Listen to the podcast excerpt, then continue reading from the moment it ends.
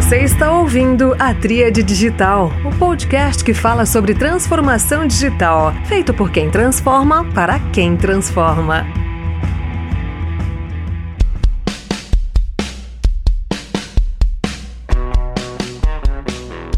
Olá pessoal, este é mais um episódio da Tríade Digital, o podcast feito por quem transforma para quem transforma. Este episódio é bastante especial porque ele se tornou internacional. Pela segunda vez no podcast da Tria Digital, vamos conversar com empreendedores portugueses que estão no Brasil com empreendimento de tecnologia em saúde. Vocês que me acompanham há mais tempo vão se recordar do episódio em que eu conversei com um cofundador do Zen Club. E agora eu me sinto bastante honrado de receber uma outra startup portuguesa liderada por outros empresários corajosos que vieram ao Brasil para desenvolver seus negócios, para falar sobre telemedicina e uma série de tecnologias para a saúde, digitalização, transformação digital da saúde.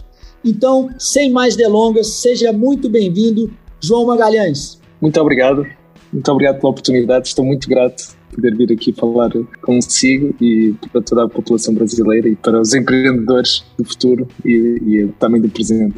Muito legal, João. Queria começar pela página 1, cara. Você contar sobre a sua empresa de tecnologia, sua startup, o que, que vocês estão fazendo, onde vocês já atuam, alguns números. Vamos contextualizar nossa audiência e daí eu, eu sigo te fazendo as perguntas. Eu começo por uma, por uma pequena apresentação minha. Eu sou o cofundador e o CTO da NOC mas se calhar uma nota também se calhar curiosa e até interessante é que a minha formação base não é engenharia, eu sou médico de base, ou seja, tirei o mestrado em medicina e eh, com uma tese relacionada com a interoperabilidade dos registros clínicos eletrónicos, ou seja, do prontuário eletrónico, e portanto sempre procurei este caminho de aliar uh, a medicina à tecnologia e consigo entender os dois mundos e, e encontro-me ali na, na junção, procurando trazer os requisitos do sistema de saúde e tentar traduzi-los em termos tecnológicos. Em termos da NOC, que a NOC pratica, e eu depois vou explicar um bocadinho melhor o conceito, não é aquela telemedicina que toda a gente está à espera de, de apenas de, de vídeo e de falar um médico com um paciente. É o que nós gostamos de chamar de telemedicina aumentada. Eu depois explico um pouco melhor este conceito, mas por base tem eh, a recolha de dados ao longo da jornada digital do paciente e depois o processamento desses dados que se tornam relevantes no contexto do tratamento clínico e mesmo também de, da operacionalização do, do sistema de saúde. Há alguns números que nós temos. Nós estamos presentes em 12 países, somos os líderes da telemedicina lá, lá em Portugal, mas também temos uma forte presença aqui na América do Sul, tanto no Brasil, em que é a nossa maior aposta e, e o nosso segundo maior mercado, em que temos um escritório, estamos a abrir o escritório exatamente agora, é onde estou localizado, e é localizado em Curitiba, e temos aqui uma equipa principalmente comercial,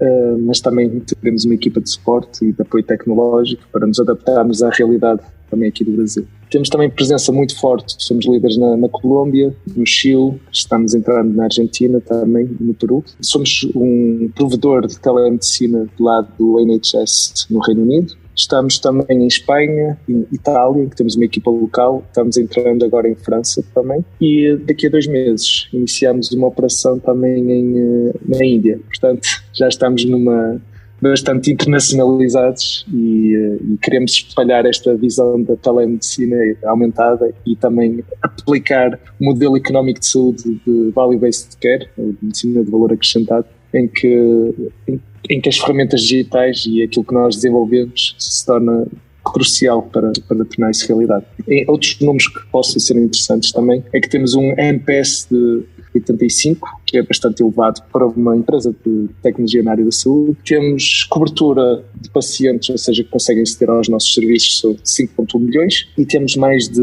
3.500 médicos ativos. Portanto, uh, estamos agora numa fase de elevado crescimento e uh, outro ponto relevante é que nós não somos só uma empresa tecnológica, nós incorporamos clínicos também no nosso, no nosso time, que é para fazermos a, a aprovação e a validação científica do nosso modelo de, de, prestação de cuidados de saúde. Portanto, é muito importante aliar a tecnologia à prática clínica. Portanto, nós validamos a nossa plataforma e comprovamos que, de facto, trazemos melhorias melhorias na saúde do paciente e redução de custos no sistema, com todas as ferramentas digitais que acoplamos na nossa plataforma. Excepcional, João. Eu contei aqui, cara, vocês devem estar próximo a uns 12 países. Né? Eu dei uma olhada isso, aqui, isso. enquanto você falava, 12 países, números superlativos. Então é bastante interessante o case da NOC é, Care. Bom, João, eu queria que você agora falasse esse conceito da telemedicina aumentada. Então, esse é um tema que é novo, pelo menos não estava tanto no meu radar. Gostaria que você falasse dele, para na sequência a gente falar sobre saúde baseada em valor, como é que a gente alinha os incentivos na cadeia de saúde, pontos tão relevantes aí para a sustentabilidade do setor. Então, é medicina aumentada, é medicina remota que usa os dados para capacitar os médicos e os próprios pacientes para depois haver um melhor diagnóstico, tratamento e continuidade de cuidados. Isto aqui leva a melhoria da qualidade de vida e da saúde dos pacientes e leva a menor custos para o pagador. O pagador pode ser o sistema de saúde ou pode ser uma operadora, por exemplo. Okay? Portanto, o que nós fazemos é ao longo da jornada do paciente, vamos recolhendo dados, dados estes que são processados de forma a dar mais, mais informação ao médico e daí aumentar a sua função e ser muito mais do que, do que apenas uma, uma interação por vídeo. Exemplos disto. A gente consegue identificar pacientes que têm doenças crónicas ou, por exemplo, hipertensão arterial e conseguimos ter um perfil desse paciente que é mostrado ao médico, quer no contexto da consulta, quer no contexto da preparação da consulta. Portanto, o médico consegue ver o perfil do paciente neste contexto, com uma, com o histórico das, das, das, tomas de medicação que tem, das prescrições efetuadas, consegue ver os últimos uh, registros da pressão arterial e consegue também ver, por exemplo, o risco cardiovascular desse paciente e a evolução deste risco cardiovascular. Portanto, a gente está adaptando todo o contexto de tratamento de intervenção digital uh, ao perfil do paciente e, portanto, está a aumentar de certa forma e claramente o exercício clínico do médico. Para além disso, a gente também consegue uh, identificar pacientes que devem ser intervencionados preventivamente, ou seja, aqui o nome do, do jogo aqui é, é, prevenção, em que, em que você tendo um paciente que está melhor acompanhado e para isso as ferramentas digitais são são fulcrais para isso, porque o paciente ir a um posto, o paciente ir a um, hospital, cria logo ali uma barreira de, de, de, ida e, portanto, é muito mais fácil fazer isso digitalmente. Em que você tem um paciente melhor acompanhado, significa que ele vai ter menos eventos agudos, por exemplo, um AVC, um infarto ou qualquer outra, outra mazela, outra doença que, que é debilitante e que é custosa ao paciente na sua saúde e para o pagador nos custos que aportam as mazelas dessas, dessas, dessas doenças e conseguimos, de facto, trazer este. Culminamos na realidade, eu aqui estou a juntar já os dois, os dois assuntos, culminamos na, no Value-Based Care, em que, que, temos o paciente melhor seguido, temos melhores outcomes do paciente e temos redução de custos para, para o sistema de saúde. Assim, falando da plataforma, mais para você, dando este exemplo da telemedicina aumentada, vamos entender um bocadinho a jornada do, do paciente para, para vocês entenderem como é que nós vamos recolhendo esses dados e vamos processando esses dados e eh, de facto a componente da medicina digital que é muito além de só desta videoconsulta conseguimos recolher e processar dados e, e tornar-nos valiosos em termos clínicos e operacionais. Portanto a plataforma tem triagem que pode ser realizada por um humano ou por uma, ajudado por, uma, por, um, por, por inteligência artificial em que esta triagem consegue logo aqui aportar vantagens em termos de custos. Porque torna mais eficiente o redirecionamento do paciente para o local de cuidado pretendido. Portanto, um dos outputs que nós temos desse, dessa triagem é a recomendação do tipo de consulta e o especialista. Portanto, a gente logo aí consegue, uh, se você quer, por exemplo, fazer uma renovação de prescrição médica ou se você tem uma gastroenterite, por exemplo, que não requer ida ao hospital ou, ou de qualquer local físico de cuidados de saúde, você consegue resolver logo ali o problema com uma videoconsulta, por exemplo. Okay? Portanto, a gente consegue detectar esses casos e tornar mais eficiente eh, a ida para os locais de cuidados de saúde. Somente avisar ou encaminhar a pessoa para um local físico de tratamento quando é de facto necessário.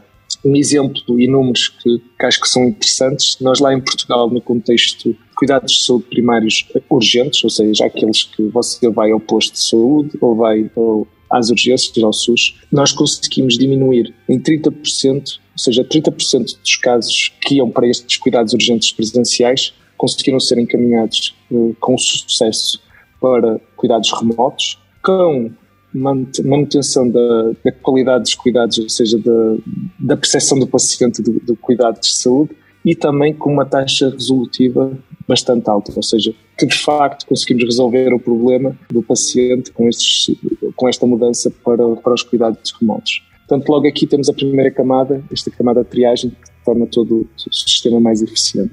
Depois temos o agendamento da consulta integrado, que pode vir com pagamento acoplado e aí temos pagamentos locais, neste caso aqui no Brasil, por exemplo, o Pix, mas também com cartão de crédito também, também é possível fazer esses pagamentos. Temos a leitura dos parâmetros vitais, ou seja, da frequência cardíaca e frequência respiratória, variabilidade do ritmo cardíaco e nível de stress, consegue retirar isso através da câmara do seu celular ou do seu notebook. Portanto, é através de uma tecnologia chamada fotopletismografia remota, basicamente lê, lê a sua curva de pulso através de, da análise de certos pontos e mudança de coloração em certos pontos da sua face e conseguimos acoplar essa informação também ao, ao perfil do paciente, à cronologia do paciente. Depois temos a videoconsulta, consulta por telefone, temos também o pontuário eletrónico, a prescrição eletrónica e uh, temos também uh, os, os, questionários, ou seja, que podem ser PROMs, que é os Patient Reported Outcome Measures, que são questionários de, de saúde que são reportados pelo paciente e que são validados cientificamente, ou seja, já têm validação e têm comprovação científica do seu valor. Os prémios, que são questionários de reporte de experiência, e depois os scores, que temos, por exemplo, o score de risco cardiovascular, que é, que é bastante utilizado. E existem muitos outros, existe, por exemplo, o apneia de sono, existem uh, infindáveis. E, e com estes questionários nós conseguimos fazer, modificar da medicina reativa, ou seja, daquela medicina em que você somente procura o médico quando está doente, para uma medicina de continuidade de cuidados, em que você é acompanhado de facto digitalmente com estas ferramentas digitais. Depois esqueci ainda falta aqui falar da componente de integração de, que nós temos com laboratórios, com outros prontuários, nós também temos o nosso prontuário, mas integramos com outros, e em toda esta jornada a gente vai recolhendo dados, que esta aqui é a parte mais importante e mais valiosa, independentemente das fontes dos dados, nós não queremos ser os melhores a capturar os dados, porque sabemos que existem empresas que o fazem muito melhor, mas queremos ser o agregador para a recolha desses dados que, têm de ser de qualidade e processamento desses dados para trazer vantagens clínicas e vantagens operacionais. Acho que, que, que explica bem aqui o conceito da telemedicina aumentada e que vai muito além desta consulta espontânea. Olha, João, ficou bastante claro eu até vou recapitular aqui para nossa audiência é, hum. essas etapas da jornada digital do paciente, é, que deixam claro que a teleconsulta em si, a vídeo, né, consulta é apenas uma das sete etapas que eu mapeei aqui. Então, começando pela triagem, seguida pelo agendamento da consulta com a possibilidade de pagamento. Eu até vou fazer uma pergunta a seguir sobre pagamento. Terceiro, leitura dos sinais vitais, aí uma série de tecnologias que permitem a, a, leitura desses sinais através da câmera. Eu acho que essa é uma grande inovação, é uma grande aplicação dessa tecnologia já vista é, em algumas soluções, mas integrada da maneira com que você colocou, faz bastante sentido. O chamado em si, como quarto elemento. O quinto, a prescrição eletrônica. Uhum. Eu acho que aí tem um componente é, do paciente tomar uma ação para o tratamento, né, uma vez que ele teve o diagnóstico, Isso. com os questionários de saúde, que aí tem questionários com relação à experiência da consulta, um score de risco para uma série é, de questões de saúde, até os desfechos clínicos com validações médicas. E você ainda citou um sétimo elemento, que aí tem muita relação com a sua apresentação logo no início, de interoperabilidade, que é a capacidade da sua solução, né, da, do NOC, da Panaceia, né, a, a solução chama isso. Panaceia, não é isso? Que a Panaceia, ela realmente se integre com outros players no, no sistema de saúde, né, os laboratórios, outros prontuários eletrônicos, então acho que aí... Desculpa só por interromper, existe ainda outro ponto, portanto, existem os laboratórios, existem os, os outros prontuários e também os devices, que eu esqueci de, de, mencionar, que, que são também muito relevantes. Excepcional, excepcional, ainda essa questão dos devices. Você está ouvindo a Tríade Digital. João, eu queria pegar uma, um ponto aqui sobre modelo de negócio, né? Como vocês estão uhum. avançando no Brasil, com escritório em Curitiba, uhum. com time local, né? Time comercial, time de suporte e adaptações da solução, né? Tropicalização da solução, que é o termo que a gente usa aqui uhum para tropicalizar. Qual que é o modelo de negócio da Panaceia? Né? Essa, essa tecnologia ela é para pessoas, para empresas, para operadoras? Como que uhum. funciona as possibilidades de contratação? Pegando só em, todo, em todas aquelas funcionalidades na jornada que eu disse, todos aqueles módulos, todos estes espaços podem ser combinados para você criar verticais de saúde, ok? Portanto, nós temos um vertical, por exemplo, de cuidados de saúde primários urgentes, que é aquele que, que eu já expliquei, mas temos também um, por exemplo, de saúde mental, em que a gente tem um programa estruturado em que, por exemplo, você inicialmente as empresas eh, contratam-nos como parte de planos de benefícios em que você consegue despoltar para os funcionários um questionário inicial para análise de burnout, por exemplo. E este questionário é anónimo, claro, e eh, no final, caso a pessoa tenha uma pontuação de burnout risco elevado ou já tenha o diagnóstico feito por esse questionário, então é-lhe dada a permissão para fazer o enroll nesse, nesse programa. E a partir daí, nós temos programas estruturados em que marcamos consultas de X em X tempo, com psiquiatra, com psicólogo, e depois vamos acompanhando e enviando mais questionários para fazer a avaliação e ao final de seis meses seis meses, seis semanas, uh, o objetivo é ter este burnout tratado ou diminuído e, e, e o funcionário muito melhor seguido. Portanto, este é um vertical da saúde. Outro que é importante também e relevante mencionar é um que nós temos uh, comprovado cientificamente, portanto, com o ensaio com os nossos médicos, mais uma vez aquela componente clínica que falei que, que é bastante importante, em que nós seguimos idosos, portanto, para também desmistificar o, a ideia que a telemedicina e que as ferramentas digitais são apenas para, para jovens adultos, que nós temos idosos seguidos com um misto de ferramentas digitais com consultas presenciais em áreas remotas, por exemplo, em Portugal. E a gente tem os primeiros, os primeiros resultados já, que eu posso já divulgar, porque ainda, ainda não temos divulgado. Nós temos uma taxa de adesão enorme, que 90% das pessoas completam o programa. Temos uma redução dos internamentos das, e hospitalizações destes, destes doentes, ou seja, teve que, houve aqui uma melhoria de, da saúde do idoso e houve aqui uma redução, por exemplo, nos transportes deles para os hospitais, que também é um, um custo bastante relevante e no Brasil sei que existe também esse, esse, problema em áreas mais remotas. Portanto, estamos aqui a aumentar a acessibilidade. Temos outro vertical também da hipertensão, que é um programa mais elevado de seis meses, mas pronto, portanto, nós temos definição do nosso corpo clínico cientificamente validado, como é que estes programas vão de ser intervencionados, qual é que é a programação de cada uma das interações. Por exemplo, parte dessas interações é diariamente ou de dois em dois dias você fazer a leitura dos parâmetros vitais ou responder a um questionário e depois no final nós vamos avaliar se melhorou a qualidade de vida se diminuiu o risco cardiovascular e se diminuiu os internamentos. Portanto, a aplicação, mais uma vez, do Value-Based Care.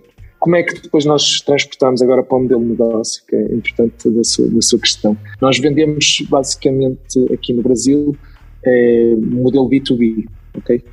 A gente fornece e licencia a, a plataforma para hospitais e operadoras, principalmente, ok? São os nossos, os nossos dois grandes de targets, em que nós conseguimos optimizar todo, todo o percurso do paciente, como, como já falei, um, através de todos, todos estes passos e também conseguimos depois vender estes programas estruturados para implementação também aqui local. O que nós também aportamos, além dessa tecnologia, é uma, uma equipa de Customer Success que ajuda no treinamento do pessoal na, na plataforma e que acompanha toda a gente e que cria uma, um tempo de implementação bastante elevado. E em cima disso também, mais uma vez importante, é um modelo clínico.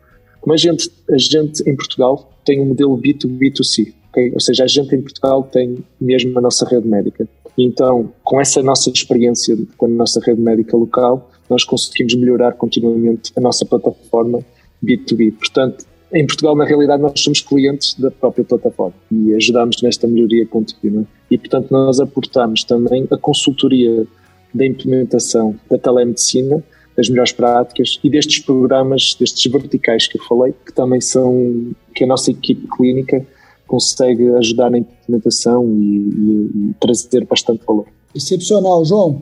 Só mais uma pergunta sobre o modelo de negócio. Tem um modelo B2B em que há um licenciamento da plataforma para hospitais e operadoras.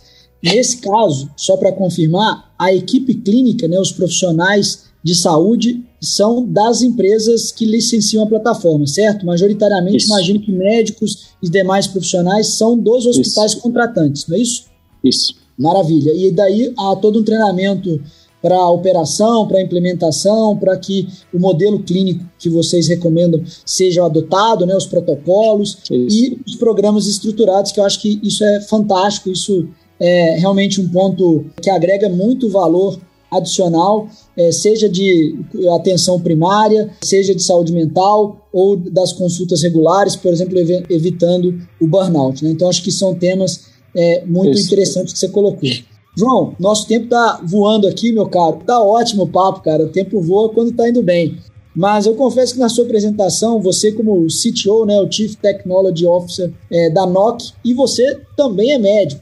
Na verdade, você tem formação médica, né? Então isso tem um simbolismo isso. muito grande, isso é muito bacana.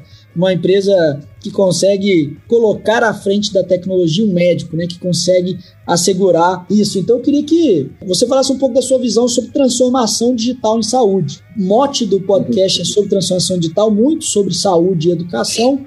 E eu acho que a gente tem uma oportunidade ímpar de escutar um médico falando sobre transformação digital, sendo também o CTO da empresa. Eu acho que, acima de tudo, observa-se claramente que evolução científica que ocorreu na medicina, na medicina baseada na evidência, não foi uh, acompanhada pela, pela evolução tecnológica, ou seja, a evolução científica claramente está mais à frente e houve aqui uma perda de, de acompanhamento por parte da tecnologia. Acho que acima de tudo, por causa de, mais uma vez, desta de problema na injunção, que os médicos entendem e têm os seus problemas e estão inseridos no sistema de saúde e depois os desenvolvedores estão no seu mundo também e existe ali uma perda de comunicação porque não existe empatia porque não, nunca exerceram medicina. Existe aqui uma linguagem técnica que, que, que, requer, que requer tradução de alguma forma e existe também a experiência empírica dentro do sistema, ou seja, você entender como é que funcionam planos de saúde, como é que funcionam operadoras, como é que funcionam hospitais.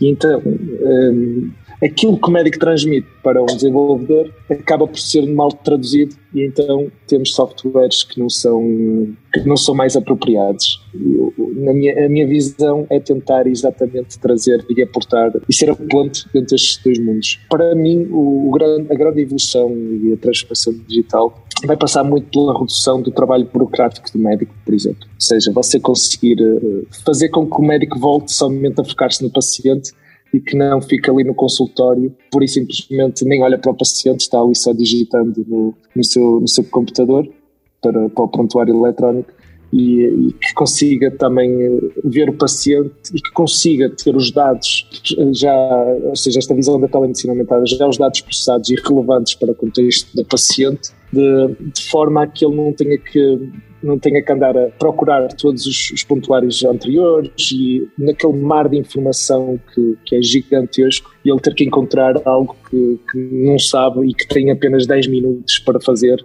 muitas das vezes no contexto de uma consulta. Portanto, nós queremos, estamos aqui a mostrar ao médico informação relevante e com isto melhorar o tratamento do paciente e redução também muito importante dos, dos erros deste, deste médico. Portanto, temos este primeiro ponto, redução do trabalho burocrático do médico.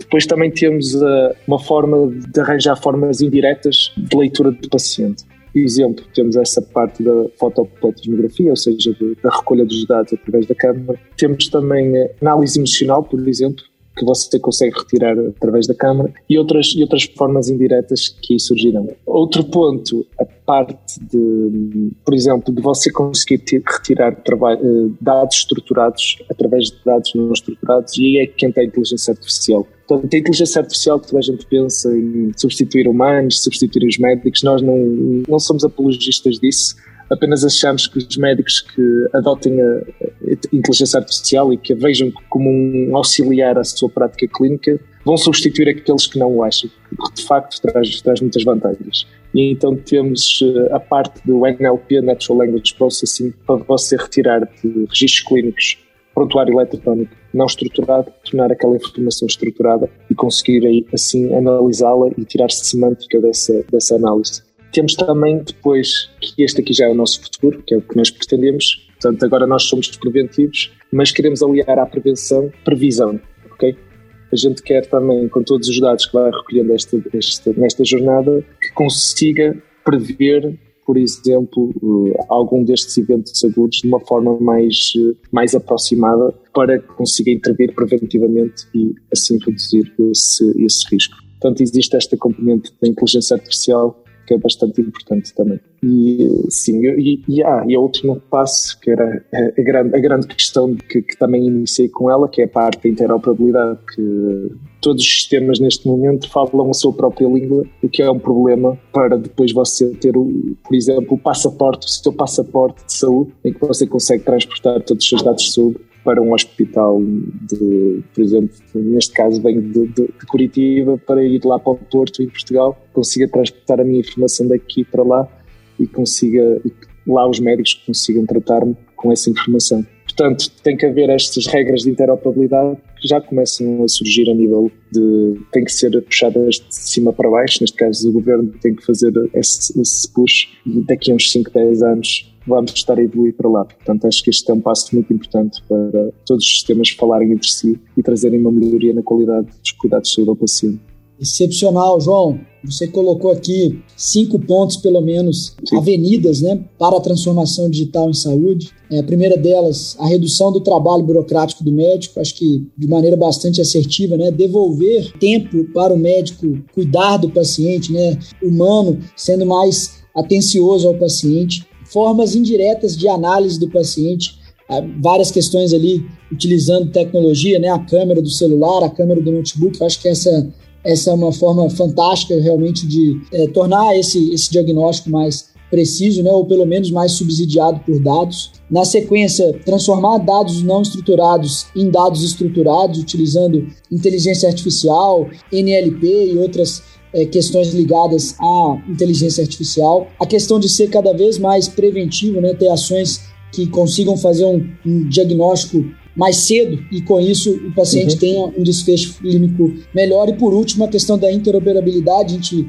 já vê alguns padrões, né? o padrão FIRE, o HL7, é, tentando emplacar isso em vários países. No Brasil há uma divisão, a Funcional, que é a empresa em que eu é, sou CTO, ela tem pessoas capacitadas é, e que integram o comitê do, do HL7 no Brasil. Então, acho que esse ponto de interoperabilidade tem que apostar, porque o passaporte da saúde, cedo ou tarde, ele vai sair.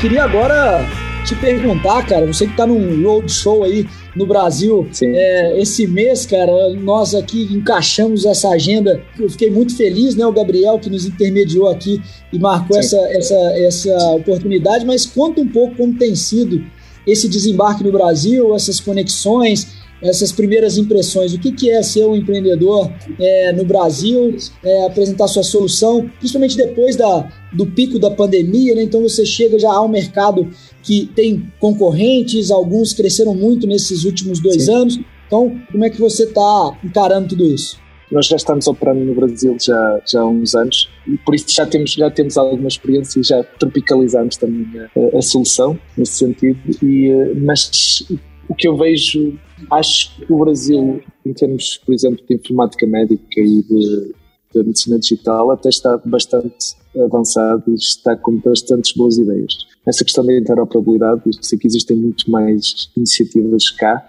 do que, por exemplo, lá na Europa, e acho que existe uma oportunidade enorme, tenho visto, em termos de, de acessibilidade, ou seja, conseguir chegar a, a mais a partes mais remotas do Brasil, e existe também uma otimização rápida que pode ser feita, por exemplo, em termos de eficiência dos cuidados de saúde. Portanto, aquela parte inicial que eu falei de conseguir uh, redirecionar os pacientes para, para os cuidados certos e aí trazer custos bastante relevantes. Por exemplo, acho, achei muito interessante e nós, nós estamos falando aqui com entidades também governamentais, como o CESAI, para, na questão dos indígenas, por exemplo, e conseguimos fazer um piloto de, para, para chegar a estas populações e isto aqui entra claramente na nossa visão de conseguir aumentar a acessibilidade e, de, e transformar os cuidados de saúde de forma digital. Mas existe aqui uma oportunidade gigantesca, basicamente, de melhoria, de, de ter uma presença digital e de acompanhar os pacientes digitalmente e trazer melhor redução de custos e melhor qualidade de, de saúde para os pacientes.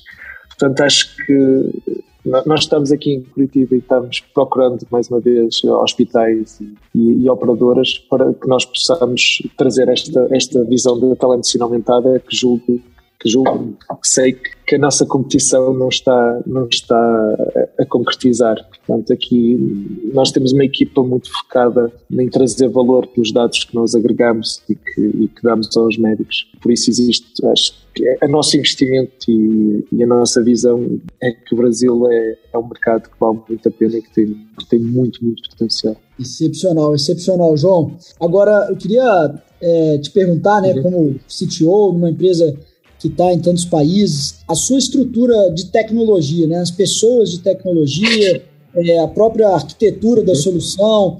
Como é que vocês estão nessas duas dimensões? Você, você tem um time distribuído globalmente, ele está mais concentrado em algum país?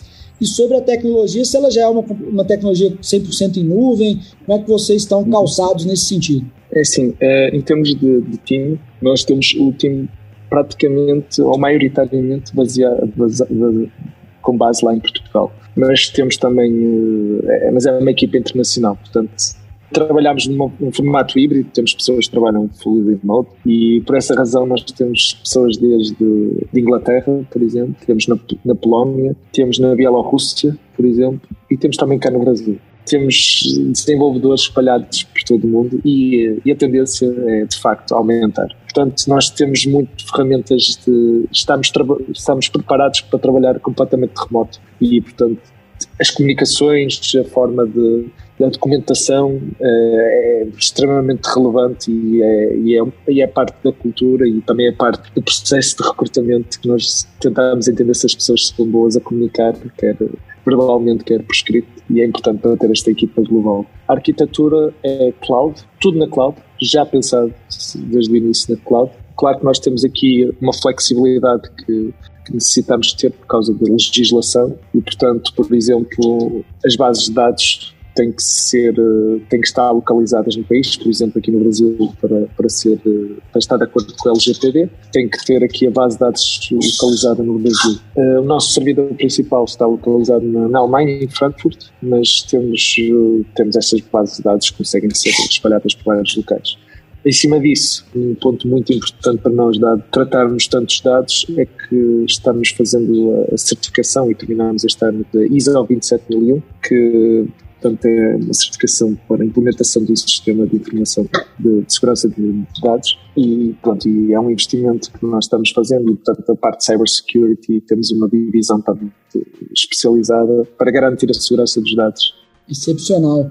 Muito bom, João. Acho que com relação ao time, já era uma expectativa minha que de fato fosse um time distribuído, né? ainda que tenha uma concentração em Portugal. Em algumas cidades, é só um parênteses, né? eu, vou, eu vou estar em Lisboa, cara, no Web Summit agora no final do ano, okay. em outubro. Eu não sei se e eu, em princípio, tem... lá, estarei lá, por isso vamos combinar e eu levo lá um restaurantezinho lá numa zona ah, que legal. Uma cara. zona então, típica. Vamos encontrar no Web Summit em Portugal. É, em outubro vai ser bem legal esse encontro.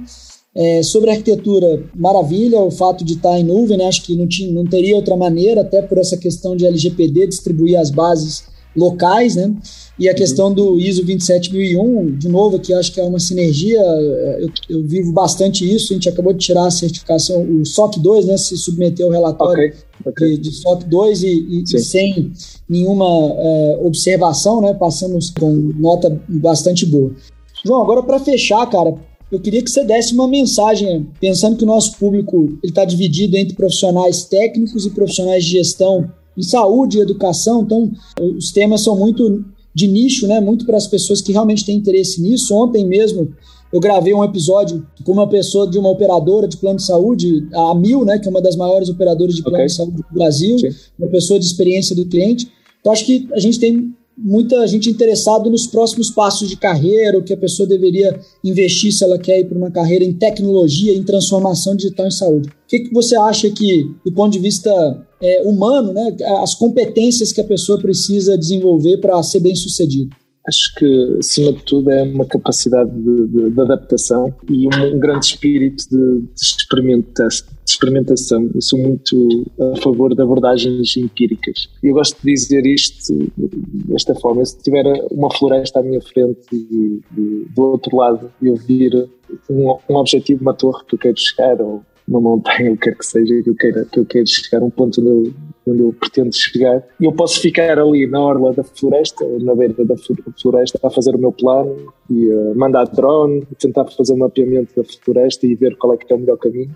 Ou então eu posso me jogar para dentro da floresta e começar a trilhar o caminho. Eu prefiro esta abordagem, claramente, porque acho que chego mais rapidamente ao outro lado do que se estiver ali a preparar-me muito bem. Portanto, acho que esta, esta tendência para a ação é, é muito relevante. E outra, claro que este, este metáfora, este exemplo que eu estou a dar é muito caricatural e é muito extremista, mas existe sempre aqui um componente de preparação, como é óbvio, mas prefiro que, que se consiga fazer o mínimo para chegar ao mercado e aprender e aprender e aprender, porque, por exemplo, na NOC a gente começou como uma empresa de médicos ao domicílio e agora está, está, está como, como telemedicina aumentada e é uma, uma diferença muito grande e depois procurar mentores ou procurar aprender de, com os especialistas de outras, de outras áreas, que acho que é muito relevante. Para isso, por exemplo, não só aprender com especialistas, mas procurar também alimentar o, o seu conhecimento com cursos online, por exemplo, de, às vezes até curiosidades como entender mais sobre blockchain, ou neste caso sobre inteligência artificial, sobre análise de dados, sobre outros, outro, outro tipo de sistemas de saúde, acho que é, Portanto, é ter, é ter esta adaptabilidade mental e conseguir ter modelos mentais que, que, são rapidamente utilizáveis e que são, que são transponíveis entre áreas, que é importante você ter como arsenal mental para, para utilizar e evoluir como pessoa. Muito bom, muito bom. Olha, João, é, vou recapitular aqui porque eu gostei bastante, cara, dessa sua tendência para a ação, essa analogia que você fez da floresta, né? Se você pode ficar ali estudando, fazendo plano por Isso. longos períodos, mandar o drone ou trilhar o caminho, né? Entrar Isso. na floresta e sair do outro lado e aprender e aprender, reconhecendo, claro, que contar com o suporte de pessoas, né, mentores, especialistas é muito relevante.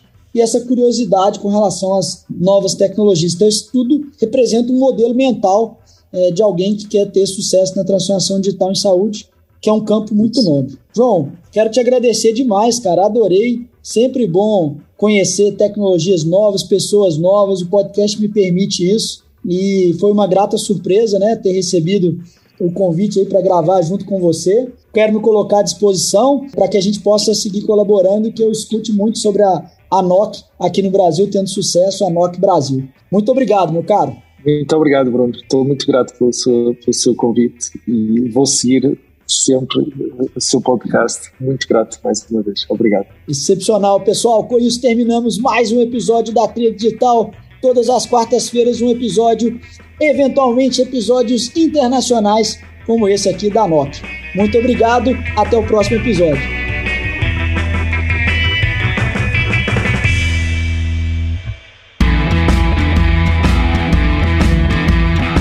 Você ouviu a Tríade Digital. Transformação digital para quem transforma. Assine o podcast no seu agregador favorito e acompanhe no Instagram no arroba tríade.digital para ficar por dentro das novidades. Até o próximo episódio.